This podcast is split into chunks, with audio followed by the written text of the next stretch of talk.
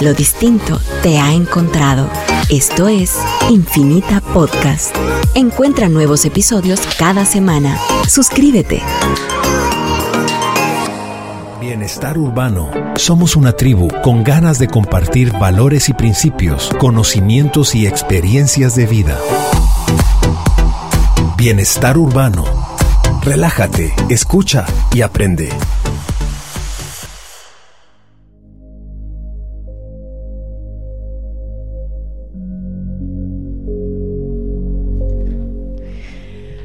Buenas noches a todos, gracias por conectarse, escucharnos, sintonizarnos y ponerle atención a nuestros programas que con mucho cariño eh, les compartimos un poquito de todo lo que sabemos o lo poco que sabemos.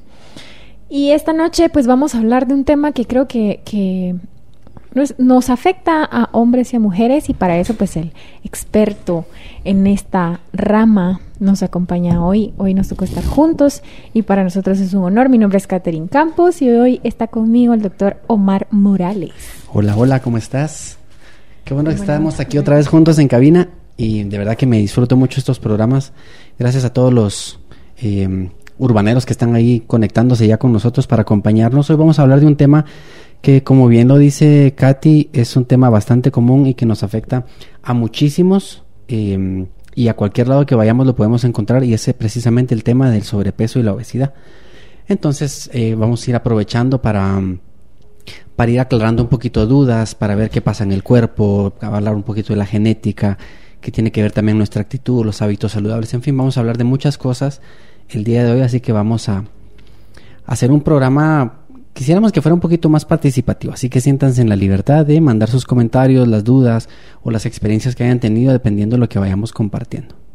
Sí, el tema de hoy es ¿por qué aumento de peso?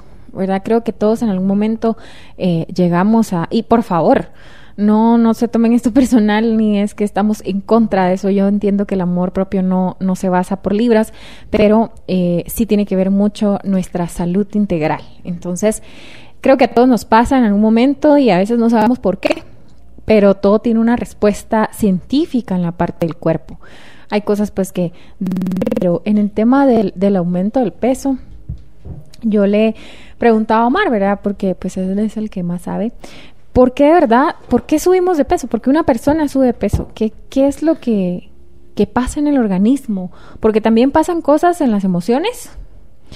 Bueno, pasa, pasa la mente, las emociones, pero en el cuerpo físico, ¿qué pasa? Sí, yo creo que ya empezaste a hablar un poquito sobre los, las características o las condiciones que están involucradas eh, en el proceso de, ganar peso. Y uno es, a ver, el sobrepeso es del cuerpo, entonces tiene que ver lo que pasa en tu cuerpo. Antes de que esto, que ahorita lo voy a mencionar un poquito más a fondo, eh, antes de que pasen estas, estos efectos en tu cuerpo, existió el alimento que llegó a él. Y antes de ese alimento, tú tuviste que tener una relación con esa comida. Entonces, son estos tres eh, componentes los que van como a, jugar entre sí para que finalmente vayamos notando esas, libritas de más. Y, no estoy hablando de, bueno, obviamente si hablamos de sobrepeso y obesidad, hablamos de aumento de peso en grasa. Y entonces nuestro porcentaje de grasa va aumentando eh, de dos formas. Hay dos procesos. Hay uno que se llama hiperplasia y otro que se llama hipertrofia. La hiperplasia a ver, es tan sencillo como entender como el, el aumento en número de las células grasas. Y la hipertrofia es el aumento del tamaño. Entonces, en cuanto a la hiperplasia, hay solo tres momentos en la vida donde hay picos de aumentos de, del número de células grasas, que es en el último trimestre del embarazo, que es cuando crece más eh, el tamaño del feto, el primer año de vida y por último la pubertad. Esos son como los tres picos de hiperplasia. Después de eso, todo aumento de grasa va a ser por hipertrofia, es decir, la célula aumenta de tamaño. Y entonces nuestra, nuestro porcentaje de grasa va cambiando desde que nacemos, que empieza desde un 12%, luego aumenta un 30% y finalmente va a bajar en mujeres hasta un 20 o 25 y en hombres hasta un 15 o 18%. Y esto tiene que ver mucho con la carga hormonal en las mujeres por el estrógeno y en los hombres por la testosterona. Y por eso también se da la distribución diferente, que en los hombres es más a nivel del abdomen y a los lados del abdomen, y en las mujeres tiende a ser más en las caderas, en las piernas y en las mamas. Entonces, todo, más o menos eso, como en grandes rasgos, eso es lo que pasa. Después de la pubertad, cualquier aumento de peso es gracias a la hipertrofia y eso tiene que ver con lo que se conoce como el balance energético. Y un balance energético, vamos a decirlo de una forma muy fácil, es es como que viéramos, a ver, hagamos una comparación, como una cuenta de ahorro. A la cuenta de ahorro por lo general lo que hacemos es meterle más de lo que sacamos.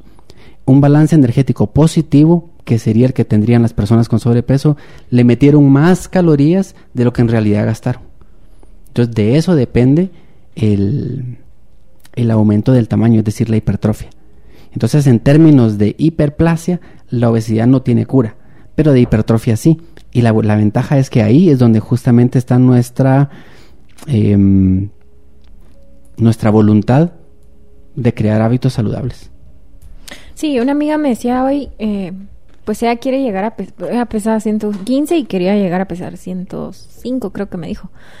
Pero estaba haciéndolo, la dieta en la que estaba, estaba bajando grasa. Ajá. O sea, no entendí esa parte en la que la gente baja el peso, pero no la talla. Sí, lo que bueno, saber qué tipo de dieta habrá sido. Pero normalmente siempre, hay una. La mayoría de dietas al inicio eh, hay una pérdida de peso bastante rápida y es porque por lo general ha habido un poquito de retención de líquidos. Entonces se pierde líquido bastante, eh, bastante rápido al inicio y por eso se ve que empiezan a bajar de peso y por eso es que no se ve que bajen las medidas. Entonces una persona que, pesa 115 y quiere bajar a 105, 10 libras, ah, yo preguntaría, ¿realmente lo que quieres bajar es el peso o las medidas?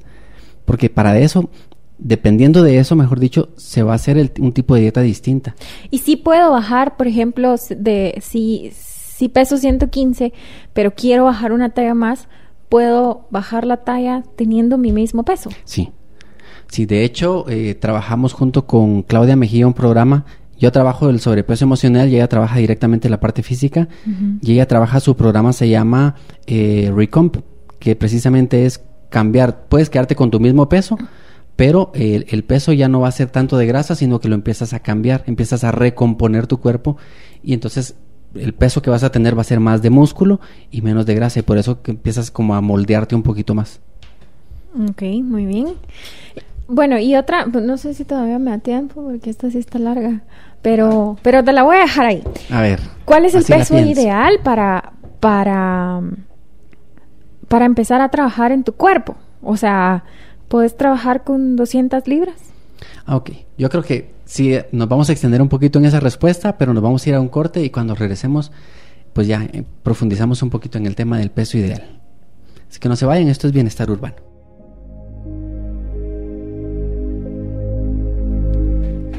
Y ya estamos de vuelta, queridos urbaneros, aquí en el programa. Estamos Catherine Campos y su servidor, el doctor Omar Morales. Hoy estamos hablando sobre por qué aumenta uno de peso y estábamos hablando en el primer segmento em, que realmente existen en el cuerpo dos procesos importantes. Uno es la hiperplasia, que es el aumento del número de células grasas, y la hipertrofia es el aumento del tamaño. Y teníamos una, una pregunta, ¿verdad? Eh, ¿Cuál es el peso ideal? Muchas veces, a ver, eh, ahora existe la tendencia de, muchos nutricionistas de decir que el peso ideal no existe. Y, estoy a favor hasta cierto punto porque no, no podemos basar nuestra salud en que estemos en un peso ideal porque así como puede ser una persona delgada y puede estar muy mal internamente, eh, puede ser una persona con obesidad lo más seguro es que no esté bien. Pero la, el peso no es un indicador como tal único de una buena salud. Entonces no podríamos hablar tanto de un, em, de un peso ideal como tal, aunque sí existen rangos y en, la parte en donde yo digo no, no estoy totalmente de acuerdo en que se descarte el, a eso le llamamos nosotros el índice de masa corporal, que es la relación que hay entre el peso y la estatura de una persona, em, es de que definitivamente una persona con obesidad tiene más chance de tener enfermedades que una persona que esté en un peso menor, por así decirlo. Entonces el índice de masa corporal lo que se hace es que se divide el peso en kilogramos dividido la estatura en metros al cuadrado. Y ese te va a dar un valor. Y lo normal debería ser entre 20 y 24.9. A partir de 25 ya se, se, conoce como sobrepeso, de 25 hasta 29.9.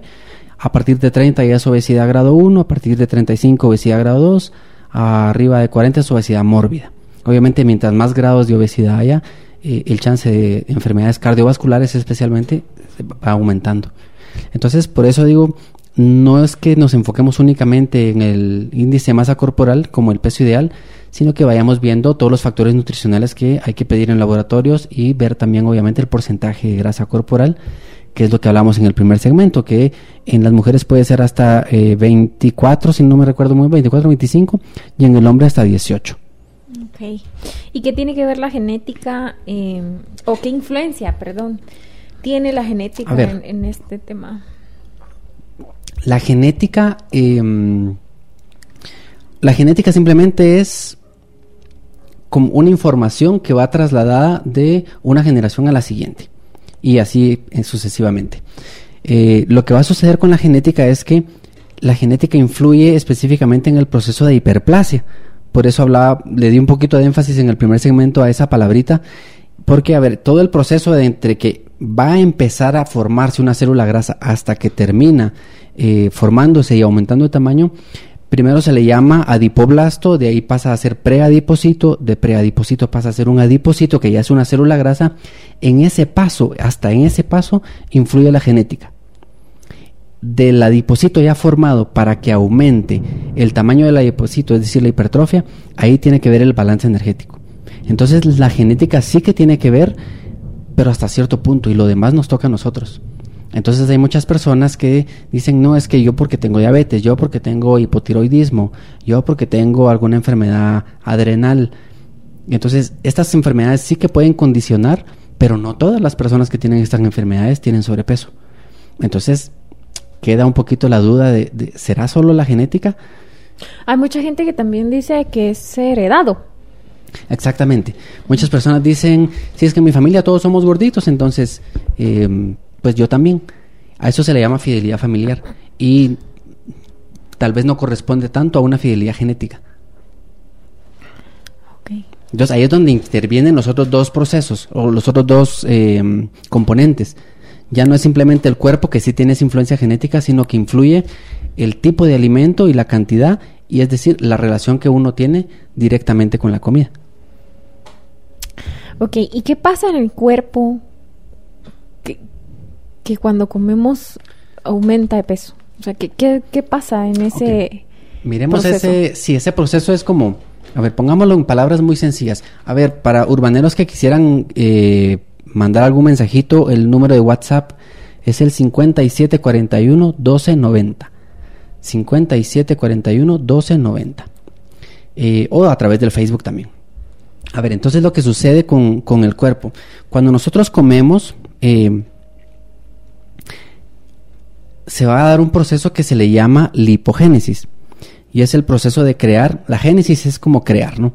Y lipo tiene que ver con grasa, entonces es crear las células grasas. Entonces, en una comida normal, nosotros vamos a tener nutrientes como eh, glucosa, lípidos y proteínas. Los lípidos y las proteínas viajan juntos como algo que se llama lipoproteína. Y el adipocito por su parte tiene una enzima que se llama lipoproteína lipasa, no importa el nombre, pero tiene esa enzima que lo que hace es que cuando esto entra a la célula, lo separa y entonces ya forma ácidos grasos libres dentro de la célula. A ver, entonces, la insulina, que cada vez que nosotros comemos, todos los alimentos tienen un índice glicémico, que quiere decir que tienen una capacidad de liberar cierta cantidad de insulina. Entonces, los que tienen mayor índice glicémico van a liberar mayor insulina. Entonces, cada vez que comemos se libera insulina y la insulina permite que esa glucosa entre a la célula y forma un compuesto que se llama glicerol.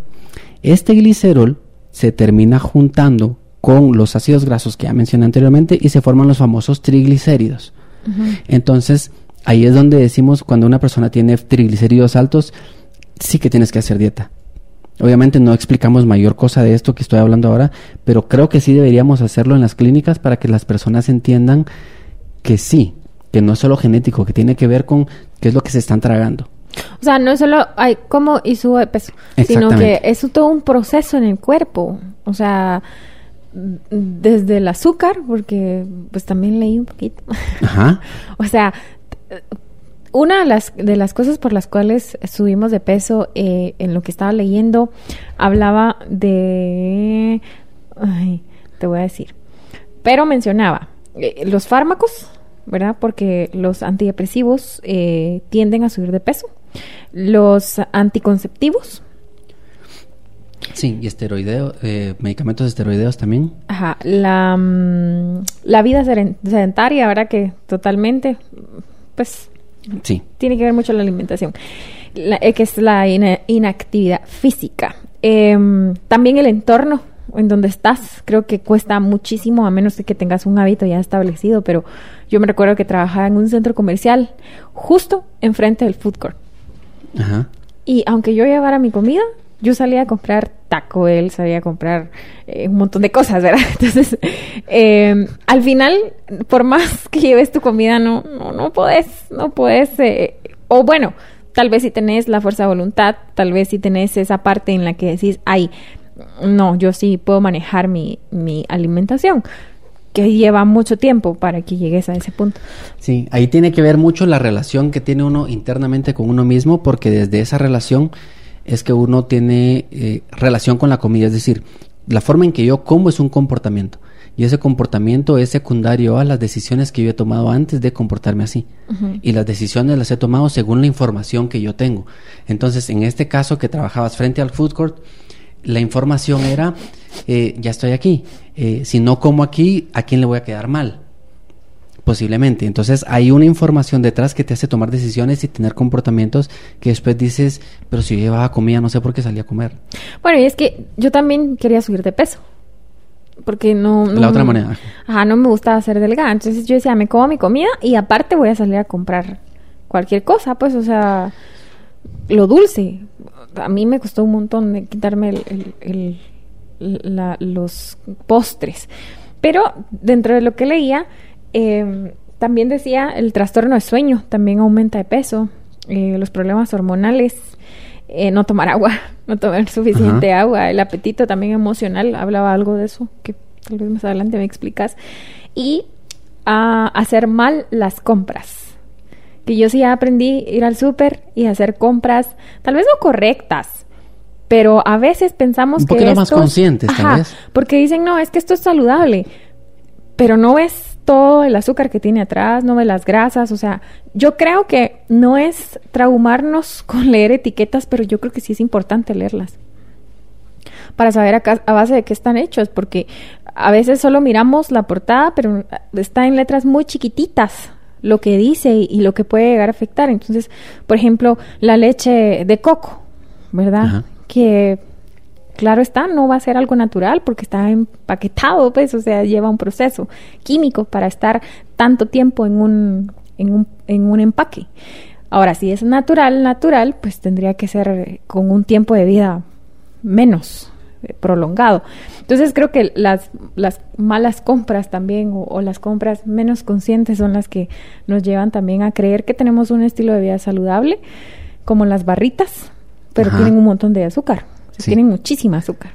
Yo por eso sí diría, a ver, tal vez no volvernos como adictos a andar viendo etiquetas, pero sí tener la costumbre de verlas. Precisamente ahora que estoy eh, eh, con este programa de, mm, bueno, el- aparte del sobrepeso emocional, pero ahorita estoy iniciando un programa para restablecer el funcionamiento del colon, especialmente personas que tienen colon irritable, estreñimiento crónico. eh, entonces sí tiene mucho que ver la calidad de comida que, que las personas ingieren. Entonces por eso creo que sí es muy importante y muy válido lo que estás diciendo ahorita de, aprender a escoger. Pero ese escoger también la comida también es un comportamiento que tiene que ver con la información que tú tienes. Y entonces, eh, y esto me pasó hace, eh, hace unos días y creo que no te lo había comentado. Eh, salí de turno en la madrugada el lunes y venía cansado. Tenía años de no hacer turnos y ahorita empecé a hacer turnos nuevamente y venía en el camino y dentro de mí dije, me lo merezco. Y pasé a comprarme un chocolate a un restaurante en la madrugada. Y después yo tomándomelo, por supuesto que me lo disfruté, pero sí dije, ¿qué información tengo? Que tuve el comportamiento de comprar y que lo primero que ingiriera, que ingiriera hoy fuera un chocolate. No, y a mí me llama mucho la atención el me lo merezco. Sí, entonces esa es la información que a mí personalmente me tocará trabajar eh, y de entender por qué me comporto de esa manera cuando digo, no, ya me la pasé mal en el turno, que ahora me toca un premio. Pero es que eso también tiene mucho que ver con, creo que lo vamos a hablar en, el siguiente segmento que ya se nos está yendo el, el tiempo, de cómo fuimos criados desde chiquitos. Porque hacemos algo bueno y la forma de celebrar es con comida. O haces algo bien y te regalan una paleta y te regalan un helado. Entonces date cuenta que muchas, muchas de las cosas felices que viviste de niño tienen alguna relación con comida.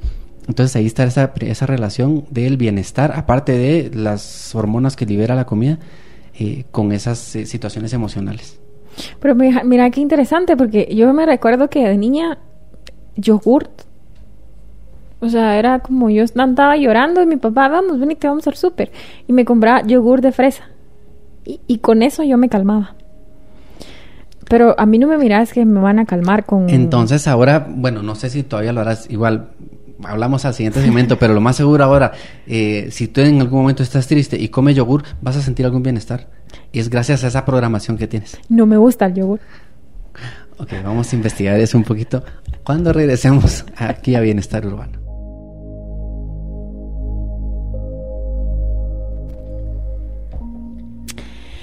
Según datos de la Organización Mundial de la Salud, la OMS, cada año mueren cerca de 2.8 millones de personas a nivel mundial a causa de la obesidad y el sobrepeso. Yo veo kilos mortales. y me impresiona muchísimo, y era la pregunta que ya te la puedo hacer. el, eh, ¿Cómo? y hablaba con unos amigos del trabajo la gente acostada en su postrada en su cama sin poderse mover, sin poderse levantarse, con miles de problemas, con el azúcar súper alta y no dejan de comer. ¿Qué pasa por su mente o qué dependencia se ha formado que no los, no los permite hacer un stop de cuando ya te estás viendo en una situación en donde ya no te puedes ni siquiera levantar, ya no puedes respirar, estás eh, en, el borde de de la vida y la muerte, porque llegan a ese punto, ¿qué pasa por tu cabeza que no te permite parar? Ahí tiene mucho que ver, eh, bueno, una vez más, lo que hemos hablado, la información que la persona tiene. Y ahí vamos a hablar un poquito sobre los tipos de hambre. Pero a nivel neurológico, lo que sucede es que hay todo un sistema que se, que se autorregula, por, por así decirlo. Y todo se basa en el hipotálamo, eh, que tiene cuatro regiones, una anterior, una media, una lateral y posterior. Eh, obviamente, como soy cirujano, me gusta hablar un poquito de anatomía. Entonces, en la parte anterior y media eh, se, se encuentra dominada por el sistema parasimpático y este se activa cuando una persona está relajada. Y en la parte lateral y posterior está dominada por el sistema simpático, que es la que, que se activa cuando una persona está estresada. Entonces, importante, la parte que domina el sistema simpático perdón, el parasimpático, que es el que aparece cuando uno está relajado, es que se activa el centro de la saciedad. Y la persona que está bajo estrés, que tiene activo el, sistema simpático, está activando el, eh, el centro del hambre. Por eso muchas veces las personas que tienen estrés buscan comida para, eh, porque está esta mm, activación del sistema nervioso simpático específicamente. O sea que sí tiene que ver el estrés. Sí tiene que ver el estrés totalmente. Y especialmente las personas, estas personas que tú estás comentando ahora, la cantidad de estrés que ellos tienen es increíblemente alta. Los niveles de cortisol ha de ser elevadísimos. El cortisol tiene algo que se llama el ciclo circadiano, que quiere decir que nuestro cuerpo tiene diferentes funciones, algunas funcionan durante el día y otras durante la noche. El simpático debería estar activo durante el día y ahí el simpático va unido junto con la adrenalina, noradrenalina, cortisol. Y durante la noche es como que, como que tú vas a trabajar, terminas tu trabajo, regresas a la casa a dormir. Este simpático junto con todas estas hormonas debería ser exactamente así. Y en la noche que se active el parasimpático, ¿para qué? Para que te puedas relajar, para que te puedas sentir satisfecha y que eh, la parte funcional del ciclo circadiano quiere decir que tú puedas crecer, que puedas reponer células que hayas perdido y que así se van reparando los órganos poco a poco que se han ido deteriorando por el uso normal del día. ¿Qué tan noche es recomendable comer? Comer debería ser por lo menos dos horas antes de que te vayas a dormir. ¿Y si yo me duermo a las 11 o 12? Entonces, ese, entonces ahí vienen los hábitos de sueño, porque se recomienda que la persona se duerma antes de las 10 de la noche. Ok. ¿Y cómo afecta? Porque tiene mucho que ver, ¿sabes? Tiene mucho que ver también eh, los, eh, la secreción de melatonina. La melatonina es la hormona que induce el sueño y que tiene que ver, se activa cuando estamos en oscuridad. Por eso cada vez que estamos en algún ambiente que está como muy, muy con una luz muy tenue, nos puede dar un poquito de sueño. Porque la melatonina se activa y como que el cerebro dijera, bueno, es hora de dormir. Mi cerebro siempre tiene sueño. Entonces, estás oscura. Soy negra. Entonces, eh, lo que sucede con esto es la persona que eh, la melatonina se secreta gracias a la luz. Pero antes de eso, el precursor de la melatonina es la serotonina. Y antes de la serotonina está el triptófano. Y esto, el triptófano, es un nutriente que no lo obtenemos a través de comida. Entonces, si no tenemos suficiente triptófano, si no secretamos suficiente serotonina, que la serotonina es la hormona que está eh, asociada con el bienestar, eh, con la felicidad, entonces por eso in- insistimos mucho en que tienes que hacer cosas que te hagan sentir feliz. ¿Para qué? Para que secrete serotonina y que esa serotonina en la noche se pueda convertir a melatonina y puedas dormir adecuadamente. Si esto no sucede, en la noche vas a seguir, y especialmente si tienes celular, televisión, computadora en tu cuarto, eh, nunca se va a activar. Y entonces el cerebro continúa, eh, como que se interrumpe el ciclo circadiano y el cerebro no, como que no captara que ya es de noche y que hay que activar el parasimpático y reparar todo lo que hay que reparar. Entonces la persona duerme y aunque duerma, se duerma a las once y media, doce de la noche y se levante a mediodía, se siente cansada. O sea que ya empezamos a actuar como en forma automática. O sea, Sí. si yo no...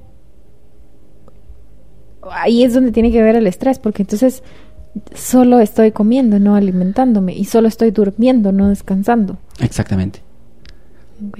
Y entonces estas personas, a ver, todo esto se autorregula, es decir, cuando estamos en ayunas, el estómago secreta una, una hormona que se llama grelina, esta viaja al cerebro, específicamente al hipotálamo, y libera otra hormona que eh, da como resultado que tengamos hambre. Esto sucede. Una vez que hayamos comido, se secreta otra hormona que se llama leptina y otra que se llama colecistocinina, y estas van a activar la parte del cerebro en el hipotálamo que da la saciedad. Entonces, esa es la regulación que tiene de por sí eh, eh, todo este proceso. En pero no tiene como un límite. Y las personas que empiezan a pasarse ese límite eh, son las personas que en algún momento ya no pueden parar porque como que, como que se hubiera apagado este sistema de regulación. Entonces pues, son las personas que comen y comen y comen y no saben cuánto parar. Como dirías tú, no tienen llenadero. A ver, y con toda esta información que me has dado desde que empezamos, ¿cómo resumís? ¿Por qué subo de peso? ¿Por qué aumento de peso? Tiene mucho que ver con lo que vamos a hablar también en los próximos segmentos, que tiene que ver el tipo del hambre. Entonces ya hablamos un poquito de los tres componentes, ya hablamos un poquito de, eh, mm, de lo que pasa en el cuerpo, eh, tanto a nivel de, de la creación de las células como en el cerebro.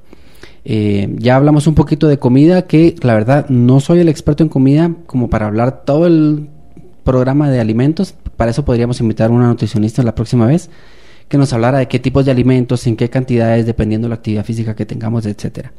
Eh, y eh, nos tocará ver el comportamiento que tenemos nosotros ante la comida. Y ahí es donde vienen los, los diferentes tipos de hambre y es donde decimos por qué comemos. ¿Y, y qué, qué pasa con la... ¿Qué tiene que ver la inteligencia emocional? Mira, lo que pasa es que se han hecho varios estudios en donde determinaron que las personas que tenían pro- eh, sobrepeso u obesidad tienen problemas con identificar y responder adecuadamente a las demandas corporales y especialmente la sensación de hambre. Además que tienen problemas de identificar sus propios estados emocionales. Entonces, eh, me encontré una, una definición de inteligencia emocional que dice es el conjunto de habilidades no cognitivas, personales, emocionales y sociales y de destrezas que influyen en nuestra habilidad para adaptarnos y enfrentar las demandas y presiones del medio. Entonces son como varias, varios componentes de la inteligencia emocional y que en estos estudios lo que encontraron es que todas estas están disminuidas. Entonces, eh, por eso dentro del programa de sobrepeso emocional yo incluyo un test de inteligencias múltiples para determinar qué tipo de inteligencia es la que la persona tiene más baja. Y no, eso no quiere decir que, que lo contrario inteligente sea tonto. Simplemente cada quien se desarrolla en una diferente área. Pero especialmente eh, hay áreas que van a salir muy bajas y es en donde podemos empezar a trabajar precisamente para cambiar la información de cómo voy a tomar decisiones y cómo me voy a comportar a la hora de comer. Y que de ahí vienen, surgen los tipos de hambre.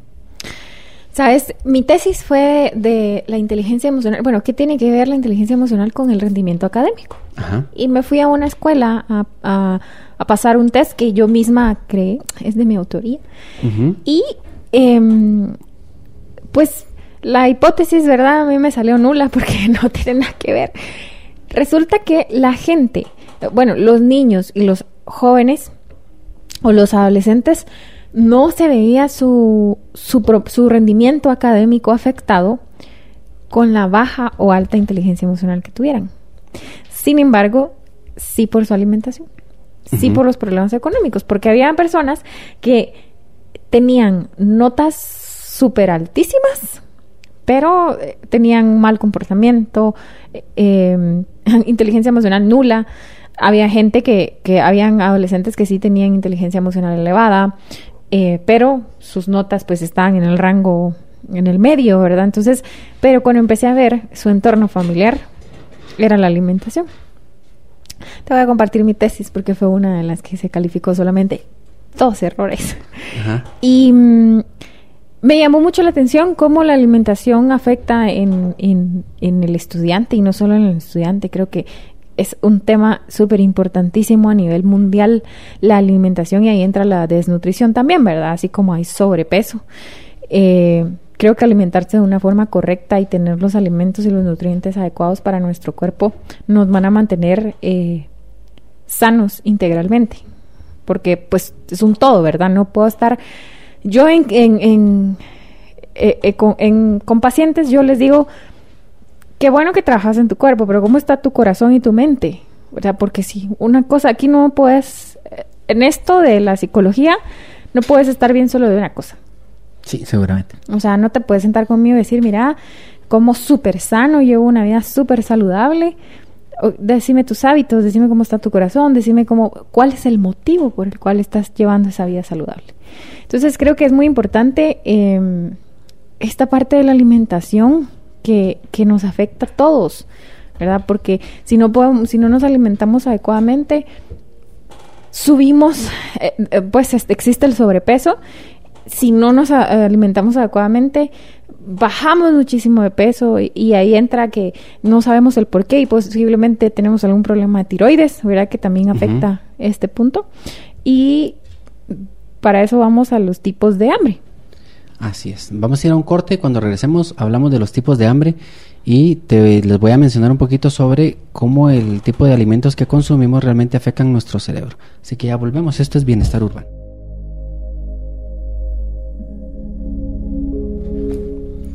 Ya estamos de vuelta, queridos urbaneros, en este programa Bienestar Urbano. Les acompaña el día de hoy Catherine Campos y el doctor Mar Morales. Hoy estamos hablando sobre eh, el sobrepeso, eh, ¿Por qué aumenta uno de peso? Yo estoy hablando obviamente de mi parte de, expertise, que es qué sucede en el cuerpo y el sobrepeso emocional como tal.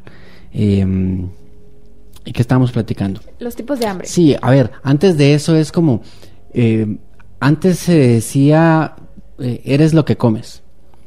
Y después empezó a decir que realmente no, que no eres eso, que eres mucho más, en fin.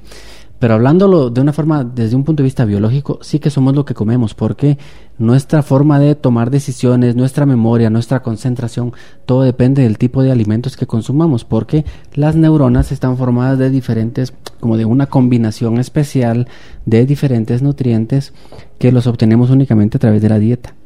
Entonces sí que es importante el tipo de alimentos que consumamos y obviamente todo eso lo enseño en el programa de sobrepeso emocional. Eh, para que realmente aprendamos a comer o a, tomar un poquito más de conciencia. Entonces, em, ahora sí, cuando hablamos de los tipos de hambre, existen tres tipos de hambre y, sería bueno que, vayan tomando nota eh, quienes estén interesados de poder aprender cómo ir, diferenciándolos. El primer tipo de hambre es el hambre fisiológica o que se le llama también hambre de estómago. Em, esta hambre es cuando el cuerpo realmente nos está diciendo necesito eh, gasolina.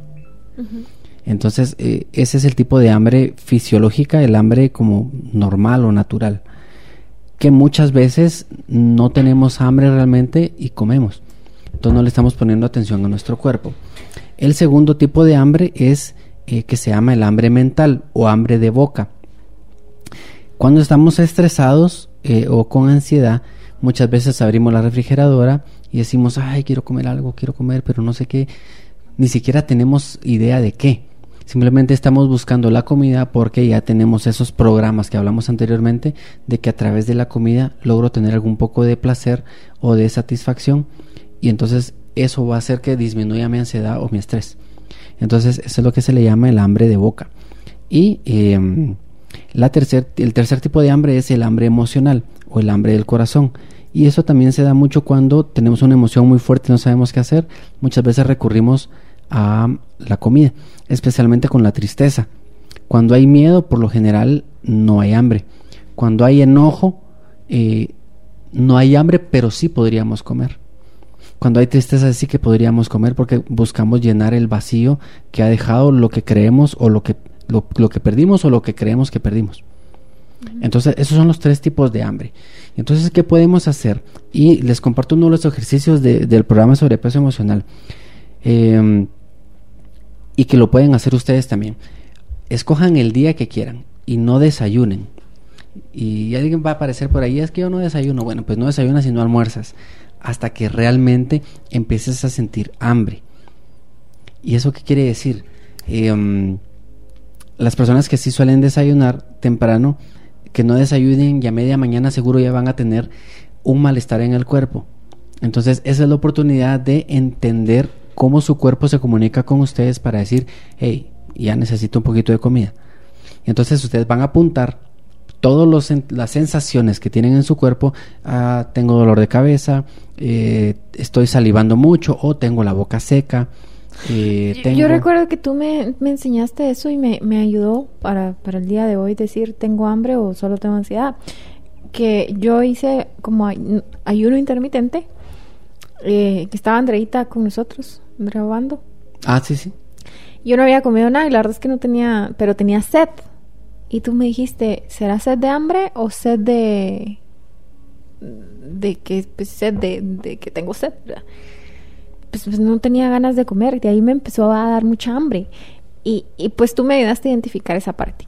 Después de que terminé ese ayuno, eh, pude, pude como ponerle más atención a mi cuerpo realmente qué es lo que estoy comiendo. De eso, pues obviamente bajé de peso. Eh, no era porque yo quisiera, sino porque realmente pues no, no estaba comiendo de la forma adecuada. Pero algo que sí entendí es que mi cuerpo cuando tiene hambre, pues obviamente no es como me va a lastimar para que yo le dé de comer, sino que yo ya sé más o menos cuando hay una cierta hora, pero no tengo que llegar a que me duela el estómago como una gran gastritis para saber que lo que tengo que hacer es comer, sino realmente es decir, bueno, ya ya me toca mi comida, tengo hambre y tengo deseos de comer, pero si yo no quiero desayunar, no pasa nada puede llegar al almuerzo, incluso eh, a veces son las 4 de la tarde y no me da hambre, entonces no puedo obligarme a, ah, no, pero es que comer, que es lo que nos enseñan, come algo. Sí, es que ¿Qué en tanto momento afecta? alguien habrá dicho es que tenemos que comer cinco veces al día. Lo normal debería ser tres.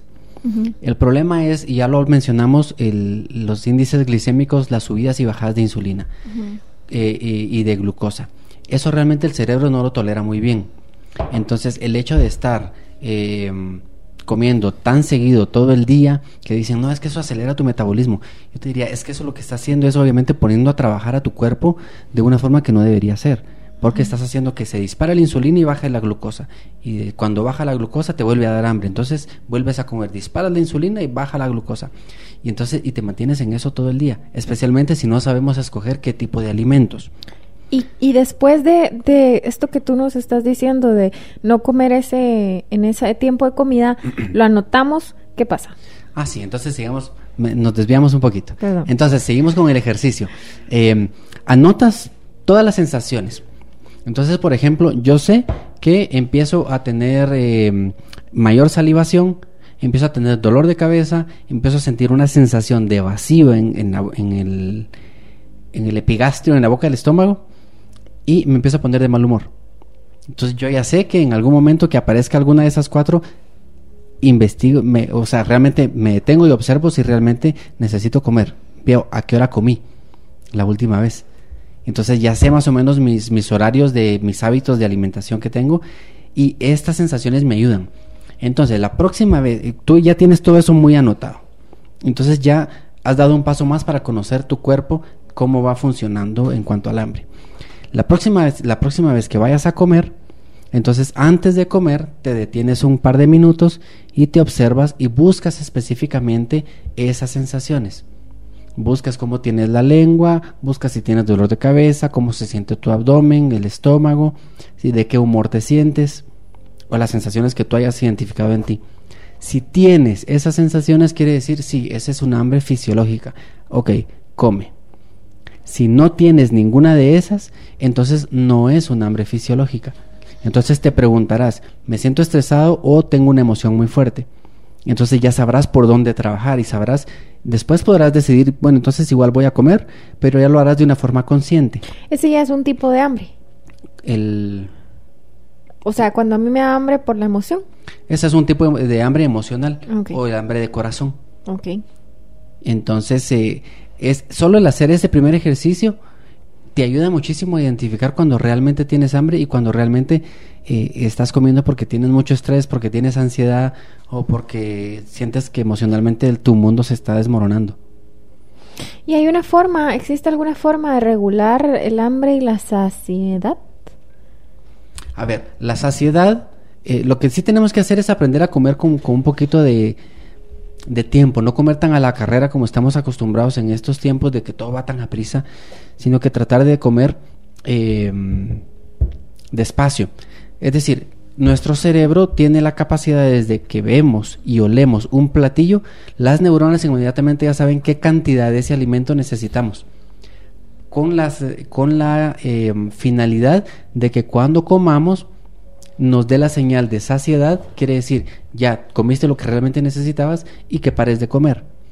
Pero si estás comiendo, viendo el celular, viendo tele, eh, haciendo mil cosas, menos poniendo atención en lo que estás haciendo y comes muy rápido, ni cuenta te vas a dar de esas señales.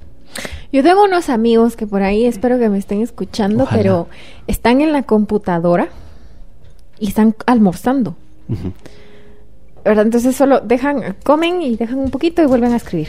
Ah, Vuelven a agarrar. Entonces le digo yo, no te estás alimentando, solo estás comiendo y más tarde te va a dar hambre. Solo se está llenando. Y estás lastimando tu estómago y, y entonces no estás haciendo absolutamente nada.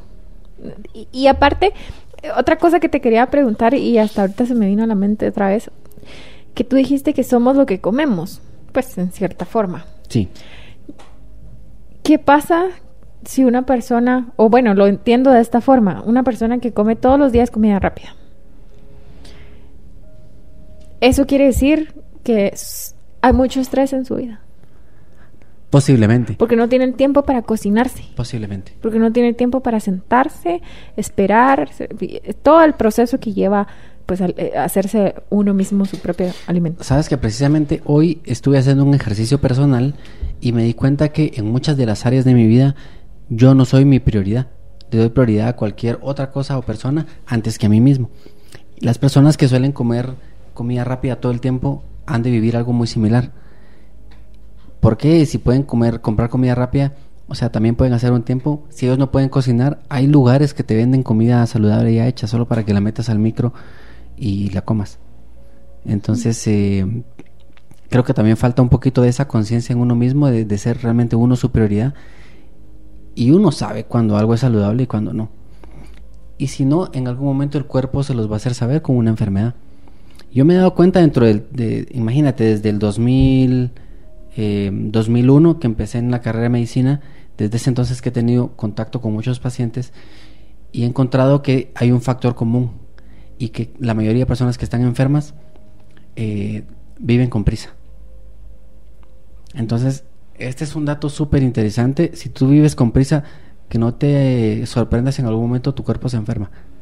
Una persona que está en la computadora y comiendo a la vez, ¿cuál es la prisa? ¿A dónde quieres ya, a dónde quieres llegar realmente?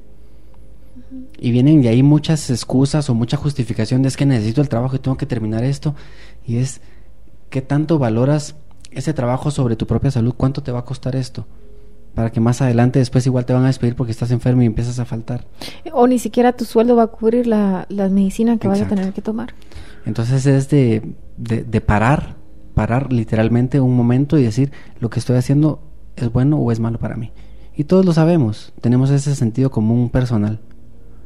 Y digo personal porque a nivel social hay cosas que para unos son sentido común y para otros no. Pero a nivel personal creo que sí lo sabemos. Y también aquí se entra mucho el, ya nos pasamos, bueno, vamos a ir a, un corte y regresamos. Esto es Bienestar Urbano.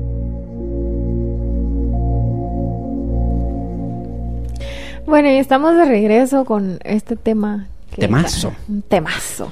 Pero. La verdad que ese es un buen tema antes de continuar, eh, quisiera que nos contaras un poquito acerca de, tu programa de sobrepeso emocional, que ya lo mencionaste mucho, entonces quisiera saber. ¡Qué necio! ¡Qué necio! Sí, lo que pasa es que lo menciono precisamente porque... ¿Qué, eh, trabajas? O sea, tres cosas que, que... Yo sé que tiene un montón de cosas, pero tres cosas por el cual usted debe recibir este curso. Yo creo que de alguna manera este curso nos ayuda mucho a aprender cómo es que nosotros nos relacionamos con la comida, es decir, aprendemos a tener una alimentación más consciente. Sin embargo, sí que está enfocado, lo podría tomar cualquier persona, sí, pero está enfocado más para personas con sobrepeso u obesidad y que ya no saben, ya hicieron mil dietas, y hicieron mil rutinas de, de ejercicios y no lo logran. Entonces, lo que hacemos con este eje, con este programa es eh, hablar un poquito sobre lo que estamos mencionando aquí, de los tipos de hambre, de qué es lo que pasa en su cuerpo para que se vayan conociendo y que vayan conociendo también una parte un poquito más profunda en cuanto a qué tiene que ver eh, los factores emocionales y un poquito también la parte espiritual. Sin hablar de ninguna creencia de nada, simplemente como ese contacto íntimo con uno a la hora de decidir relacionarse con la comida de, la manera en que lo hacemos. Entonces, muchas veces, por ejemplo, eh, causas emocionales de fondo. Ya dejando de, decir cómo porque tengo estrés, cómo porque detrás de eso hay una causa muchísimo más profunda. Alguna de esas causas es, por ejemplo, cuando una persona es como muy... Y de hecho en el curso, porque es un curso online y, en uno de los videos, yo cuento una, una historia de que voy a una fiesta con una amiga, una amiga muy guapa, iba muy elegante, y llegamos a un, un lugar de, que, de la Fuerza Aérea, donde están todos los pilotos y toda la gente ahí. Entonces me invitó y fuimos. Y en cuanto llegamos, ya estaban, pues llegamos un poco tarde y, ya estaban un poquito como, como ebrios. Y en su modo macho, alfa. Y entonces cuando llegamos, la vieron a ella e inmediatamente me voltearon a ver a mí. Mi reacción en ese mismo momento fue, como pararme con la espalda recta, levantar, estirar el cuello, como para querer verme yo grande. Entonces dije, wow, qué tremenda mi, reacción. Obviamente no pasó nada, pues. Eh, pero me di cuenta de, esa reacción y dije, cuando uno realmente es, grande, es para intimidar a alguien más, es para defenderme, es para que me vean, es para... O sea, hay muchas, eh, eh, hay muchas razones emocionales detrás. Entonces yo pongo ese ejemplo ahí porque eh, muchas veces las personas de alguna manera en algún momento en su vida de infancia vivieron algún trauma, algún conflicto que necesitaban em, defenderse de alguien porque les hacían bullying de chiquito o por lo que fuera. O tuve eh, uno de los casos que ya traté en la clínica también por esto es de que desde que era pequeña el papá llegó ebrio, ella estaba en la cama, tenía menos de un año y el papá se acostó sobre ella porque no la vio.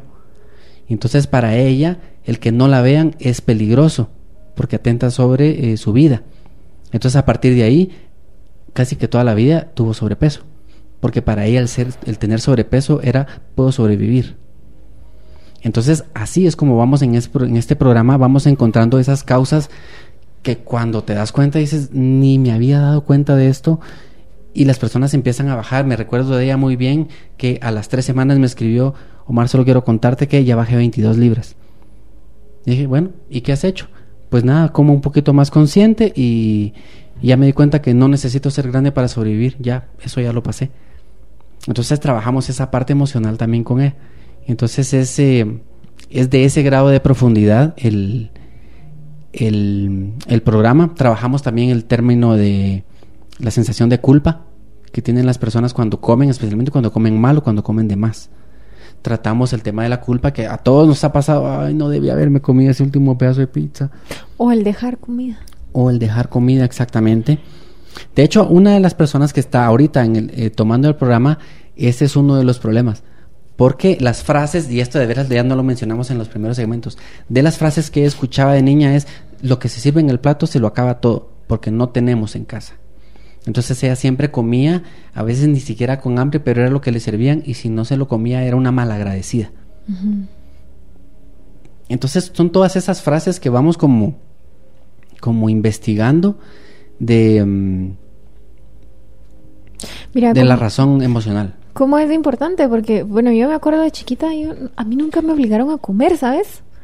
O sea, yo comía, yo recuerdo haber sido una niña muy libre. Pero el entorno social era de terminate eso. Entonces empecé a hacerlo. Y cuando me di cuenta que lo estaba haciendo, me volví rebelde. Y ahora, si no quiero, no me lo termino. Y están, no quiero, no quiero. Y me pongo peor. Es como, no quiero. Y, y justo el lunes, creo que fue, salí con una amiga y estábamos comiendo pizza. Y ella partió la mitad de, de uno de los pedazos y dejó uno medio pequeño en, en el plato. Y pues yo ya me había llenado, que tú sabes que yo antes comía mucho y ahora pues como poco y estoy re bien. Entonces, yo, yo le me dijo, ¿te lo vas a terminar? Y yo, no, ya no quiero. No, ¿cómo lo vas a dejar? Eso es pecado. Y yo, pues, no. Esa es otra, es pecado. Ay, así como, pero si ya no quiero. Ay, no, pero ella ya estaba súper llena y agarró la pizza y le pegó una mordida. Y entonces vengo y le digo yo, tenés que aprender a decir, no, mira, esto que estás haciendo me da a mí entender que tú no pones límites. Porque si ya no querés, ya no. Pero si no vas a dejar que los demás pasen encima de ti. Y ahí es donde tú mismo pasas encima de ti con tal de la sociedad, de dejar de quedar bien con la sociedad. Una vez más, es no darme prioridad. Por quedar bien con los demás, quedo mal conmigo. Quedo mal con mi cuerpo, con mi peso, con mi salud. Porque, o estás en casa ajena y no, no tenés hambre y, ay, no, qué pena dejar esto. Yo no quiero. De verdad, yo si quieren un consejo, si ya no quieren, no se lo terminen. O sírvanse lo que consideren terminar, porque ahí también entra el tema de aprender a conocer tu cuerpo y aprender qué es lo que vas a comer. Yo ya sé que una pizza no me la voy a terminar, pues. Yo sé que dos pedazos, si mucho tres. Y es que ahí influye mucho lo que, lo que mencionamos en uno de los segmentos anteriores. Tú miras un, un alimento y ya sabes cuánto necesitas comer de eso. Ya lo sabes. Es que te ponen una pizza entera y te ponen ensalada. Sabes que de la ensalada podrías comer un montón y de la pizza no. Y es que lo sabes. Pero como no nos hacemos caso, entonces ahí es donde empezamos a caer en complacer a otras personas menos eh, en, en hacernos casos a nosotros mismos. O sea que en el programa de sobrepeso emocional, en resumen, es de autoconocimiento. es de autoconocimiento en relación a la comida. Y es decir, la relación que uno tiene con la comida simplemente es el reflejo de lo que está pasando adentro de mí. Bueno, pero eso te va a llevar a conocerte mucho más, Sí, definitivamente. porque pues el autoconocimiento no solo va... ¿Sabes? Es como Es la total. misma forma en que, en que abordo la enfermedad en la clínica. Una persona llega con un problema de salud y ese problema de salud ya me hace a mí saber inmediatamente hacia dónde ir a buscar el problema de su vida. Entonces hay personas que eh, de lo que más llegan conmigo son pacientes que tienen dolores de espalda, que tienen problemas de colon eh, y me falta de dolores de cabeza. Aparte de temas de cirugía eh, por vesícula biliar y hernias. Pero en cuestión que sí está totalmente relacionado con estrés, de lo que más veo son esas otras tres. Y entonces, inmediatamente me dicen cuál es el problema, yo ya sé hacia dónde ir a buscar. Y entonces tratamos, obviamente tratamos, tienes dolor de abdomen, pues te damos algún medicamento que te ayude a no pasarla tan mal, pero vamos a ir a trabajar en la causa. Y dentro del programa tú mencionaste también que trabajaban la culpa. ¿Por qué la culpa? Mira, la culpa, lo que pasa es que yo creo que todos lo hemos vivido en algún momento. Eh, cuando come, especialmente cuando comemos mal o comemos mucho. Y, vienen estas frases precisamente como lo mencionaba, ah, es que yo sabía que no me debía comer eso. No debía haber comido ese último pedazo, no debía haber comido tanto, no debía haber comido. Yo sabía que iba a escoger otra cosa cuando vamos a comer afuera, por ejemplo. Entonces aparece muchas veces la culpa, muchas veces de forma inconsciente también. Y esto sucede porque para que exista, a ver, si sientes culpa, eres culpable. Y para que exista un culpable tiene que haber antes un proceso o un juicio, por así decirlo. Y en este mismo proceso tú eres juez y parte porque tú eres tu mismo juez y tú eres el mismo culpable. Entonces lo que investigamos ahí es eh, para con qué intención estás utilizando tú la culpa. Es decir, la culpa aparece en tu vida con una intención. Pero como es muy difícil cargar con una culpa, lo que hacemos es proyectarla hacia alguien más. Creamos sufrimiento en alguien más para que se sienta culpable y así manipulamos la voluntad. Pero aquí la culpa la tenemos nosotros mismos. Entonces lo que hacemos es buscar castigarnos a nosotros mismos. Y como sabemos que comiendo nos llegamos a sentir mal, comemos más. Esos son los atracones. Esos son los atracones. Esos son los, por ejemplo, me lo merezco. Entonces buscamos castigarnos de alguna manera a través de la comida, pero también, paradójicamente, también nos da placer.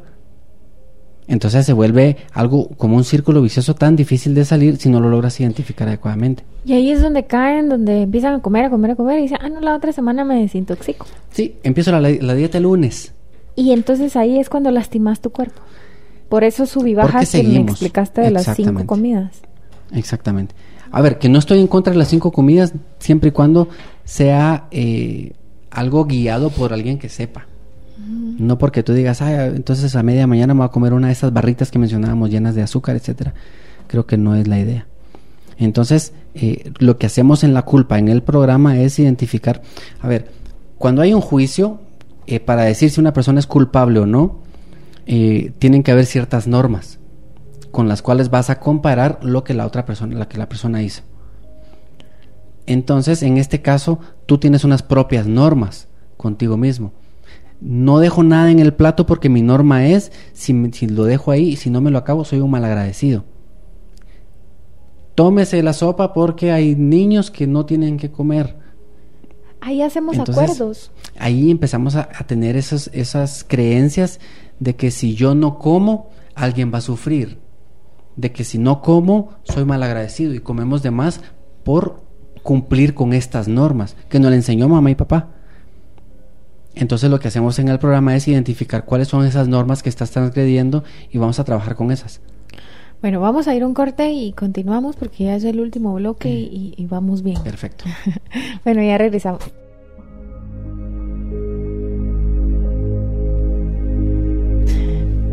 Bueno, y estamos de regreso ya en el último bloque de estos 15 minutos que, que los vamos a aprovechar muchísimo. 10 minutos. 10 minutos. y mm, bueno, yo te preguntaba y la verdad es que me engancha mucho este tema porque pues a pesar de que soy delgada, en algún momento a mí me dijeron, mira, ¿cómo te atreves a hablar de esto? Si tú sos delgada, tú no tenés esos problemas. Pues sí, los tuve. Tuve el eh, eh, trastornos alimenticios, ¿verdad? Que entra en la parte de, A ver, y ahora con lo que hemos platicado, eh, ¿por qué, ¿a qué se debía tu trastorno alimenticio? ¿Era por estrés o era por emoción? era, bueno, falta de aceptación, porque realmente empezó, es la primera etapa. fueron dos etapas. La primera, eh, pues yo no me gustaba mi cuerpo, yo tenía 15 años y no me gustaba. Yo era muy delgada, muy delgada, pero no hacía nada para subir de peso, ni comía, porque no me daba hambre. Yo no comía, pero no me gustaba. Y la segunda fue que yo empezaba a comer hasta vomitar. Entonces yo podía ir al baño porque sentía como un tope y vomitaba y podía seguir comiendo. Y entonces, eh, pues todo eso tiene que ver con el rechazo. Todo lo que tu cuerpo rechaza tiene que ver también con algo que no aceptas en tu vida y en tu entorno, que eso ahora lo entiendo. Pero yo llegaba a un punto en el que comía algo y comía mucha comida chatarra, pero yo comía algo y, me empezaba a marear me daba vueltas la cabeza, eh, me daba náusea y hasta que yo no fuera al baño, no estaba tranquila. O sea, yo podía pasar el mal, mal el día, pero yo sabía que en la noche yo podía ir al baño a vomitar y yo ya iba a estar mejor. Claro. Entonces fueron dos etapas bien como complicadas porque nadie lo sabía, nadie en mi casa, o sea, yo usaba toda la ropa grande que pudiera en colores oscuros para que no se viera mi cuerpo. Eh, Luego de eso, eh, pues tratando de subir de peso, yo pasaba intoxicada la mayor parte del tiempo, trabajaba en una empresa de servicios médicos y yo pasaba en el médico una vez a la semana. Entonces, al final lo hablo y, y por tener esa relación eh, sana y saludable con la comida, uno, y por aprender a, entender mi cuerpo también, dos, lo hablo no porque, ay, tengo sobrepeso, ¿no? Pero pues al final el, el hecho de, del sobrepeso o bajar mucho de peso eh, habla de, de los problemas internos que tenemos. Claro. ¿verdad? O sea, Es un resultado. Todo lo que pasa en tu cuerpo es un resultado de lo que pasa internamente. Sí, porque como tú decías al principio, puedo hacer ejercicio, ser delgada y parecer que estuviera eh, comiendo saludable. Pero en algún momento, pues nadie me miraba viendo, llorando en mi cama y odiando mi cuerpo y odiándome a mí misma porque pues simplemente no me gustaba lo que miraba. Pero yo salía en el gimnasio y todos, ay, qué lindo tu cuerpo. O sea, me costó muchísimo usar trajes de baño de dos piezas. Imagínate, siendo delgada. Sí. O sea, todas las cosas Sí, hay un, hay un problema psicológico, eh, emocional ahí, muy fuerte que, pues bueno, lo importante es saber por dónde buscar. Sí, entonces, eh, al final de todo y en, en resumen, ¿cómo podríamos... eh, hay gente que no identifica o para ellos está bien eh, como están. ¿Qué pasa cuando te vuelves sordo? ¿Verdad? Cuando no quieres escuchar, cuando no, no... Mira, para mí eso es muy sencillo. Eh, como lo mencionamos en otros los segmentos, cada uno sabe en dónde está haciendo mal las cosas. Si tú tienes sobrepeso, a ver, ahora está esta moda de, de las tallas grandes. Y digo, ok, está bien aceptar, como tú lo mencionabas, está bien aceptarse, está bien el amor propio, eh, pero creo que también hay, existen términos o parámetros de salud que debemos tomar en cuenta. No porque me ame mucho me voy a dejar eh, eh, subir de peso muchísimo porque igual me amo.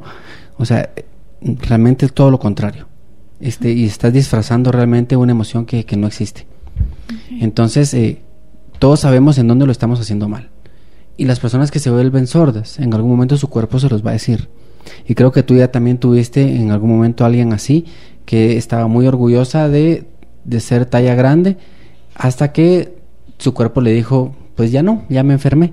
Y le tocó comprender a través de la enfermedad que realmente no era un peso saludable lo que ella tenía. Entonces creo que para mí es muy sencillo. El que quiera ser sordo, pues que sea sordo hasta que su cuerpo le grite. Y que tal vez, tal vez ahí. Por eso digo, la enfermedad es maravillosa porque por ser tan dolorosa e incómoda, te obliga a detenerte y a darte cuenta que algo está mal. Y el problema es que no sabemos muchas veces por dónde buscar. Y por eso es que yo he creado este método que utilizo en la clínica, por eso se creó este programa de sobrepeso emocional. Y ahí estamos creando más programas para poder entender qué pasa detrás de una enfermedad, que no es simplemente un cuerpo enfermo, sino es una vida que está enferma también y que necesita algún tipo de atención. Por aquí nos pregunta Wendy. Dice que lindo tema, no sé si estoy entendiendo bien, pero eh, es decir que debo de comer solo cuando tengo hambre verdaderamente, así sea solamente una vez al día. A ver, a menos que estés en depresión, porque cuando estás en depresión, cuando estás con tristeza, realmente tú, eh, toda tu energía baja y realmente no necesitas comer tanto. Pero que todos los días necesites comer una sola vez, te preguntaría entonces qué tipo de comida comes y en qué cantidad para que te logres sustentar todo el día. Entonces, en este caso, la recomendación sería empieza a observar realmente cuáles son las sensaciones de tu cuerpo, que lo mencionamos en uno de los segmentos anteriores. Observa cuáles son las sensaciones de tu cuerpo para empezar a estar un poquito más atenta a cuando realmente te está pidiendo. Bueno, es que también está el tema de los ayunos intermitentes que pueden ser de 18 a 24 horas, Sí. ¿verdad? Pero solo son por un tiempo. Sí. No es un estilo de vida prolongado.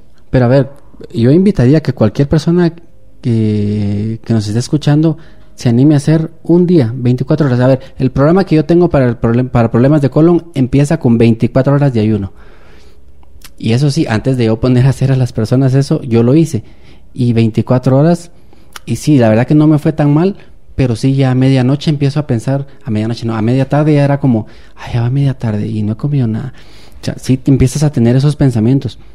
Entonces sí es importante que te detengas a realmente observar tu cuerpo y darte cuenta si realmente necesitas o no. Entonces es un, aparte de que te sirve como para darle un stop a tu cuerpo o al colon, en ese caso, te sirve también para darte cuenta de los pensamientos que tienes de la comida. Entonces sirve muchísimo. Entonces si estás eh, todavía por ahí, Wendy, te invito a que hagas un ayuno 24 horas y te vas a dar cuenta que en algún momento tu cuerpo te va a empezar a pedir comida. Entonces anótate todas esas sensaciones y te darás cuenta que en los días siguientes esas sensaciones aparecen más de una vez. Muy bien. Y ahorita que me entró un mensaje me recordé eh, y que dije, lo quiero mencionar porque me pareció, y no tiene absolutamente nada que ver con el programa, pero que me pareció algo muy interesante y tiene que ver con, vi una publicación de que sacaron unos nuevos em, carros híbridos. Y por eso te digo, no tiene absolutamente nada que ver. Sí, tiene que ver porque sí se lo merecen. me lo merezco. Bueno, sí, yo podría decir me lo merezco. Eh, y es que son, y son híbridos porque son como en pro del ambiente. Entonces, ahorita que estamos hablando como de esto, de ser como, como, como muy natural y todo, eh, me acordé de eso también. Y, son estos carros Lexus híbridos. Y hay como diferentes tipos, obviamente hay para, mm, para la ciudad y hay para, hay otros deportivos. Y lo importante de esto es que aunque te da como una buena potencia, en el carro te da como mucha seguridad, también estás protegiendo al medio ambiente. Son amigables. Son amigables con el ambiente. Y entonces, no sé, ya, tratando de unirlo con lo que estamos hablando es, tratemos de ser amigables con nosotros también, con el tipo de comida que consumimos. Em, y seamos amigables con nosotros, así como estos carros Lexus Hybrid Drive se llaman, son de Cofiño, tal que estuvimos platicando de Cofiño eh, hace mucho tiempo de, de Tulé. Ajá. Hay, que nos acompañaron durante mucho, muchos, mucho tiempo. A ver cuándo vuelven por acá con nosotros. Muy bien. Yo creo que. A eh, ver, vamos, solo les voy a dar. Me preguntaban por aquí. Em, el contacto de Claudia. A ver, no les puedo dar el contacto directamente de Claudia, pero les voy a dar un WhatsApp que es el mío. Por si me quieren hablar a mí, yo les puedo dar la información del programa sobre peso emocional si les interesa hacerlo, o les puedo dar el contacto de Claudia directamente, o la pueden buscar en en Instagram como Claudia-Mejía. Em, o conscientemente. También tiene una página así, conscientemente, y ahí es donde tiene toda la información de su programa Recomp.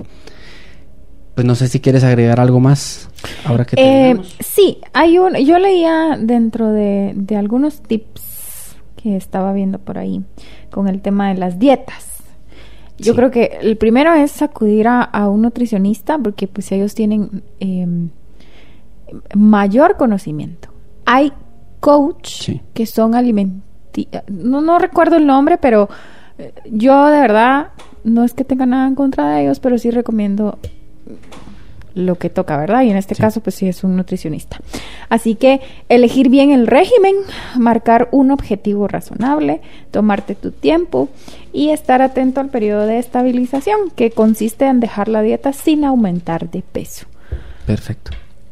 Esos serían los cuatro tips que con los que yo los dejo y, con los que pues realmente al final lo leí y dije, ah, bueno, pues eso lo, yo lo he hecho, no es, no es una dieta, no le llamo dieta, sino que ya es un estilo de vida el tema de, de comer vegano, pues también incluyo carnes y el cero, pues gluten, ¿verdad? Que me está costando, pero eh, creo que es un estilo de vida saludable. Así que con eso los dejamos. Y... Ah, sí. Ahí ya no doy mi número, ¿verdad? ¿Tu número? A ver, 5550-9440. Una vez más, 5550-9440 y con mucho gusto les puedo compartir información del curso sobre peso emocional para los que estén interesados en aprender a conocerse y a comer mejor. Katy, qué alegría compartir contigo una vez más. Un gusto. Que tengan todos una excelente noche. Bye bye.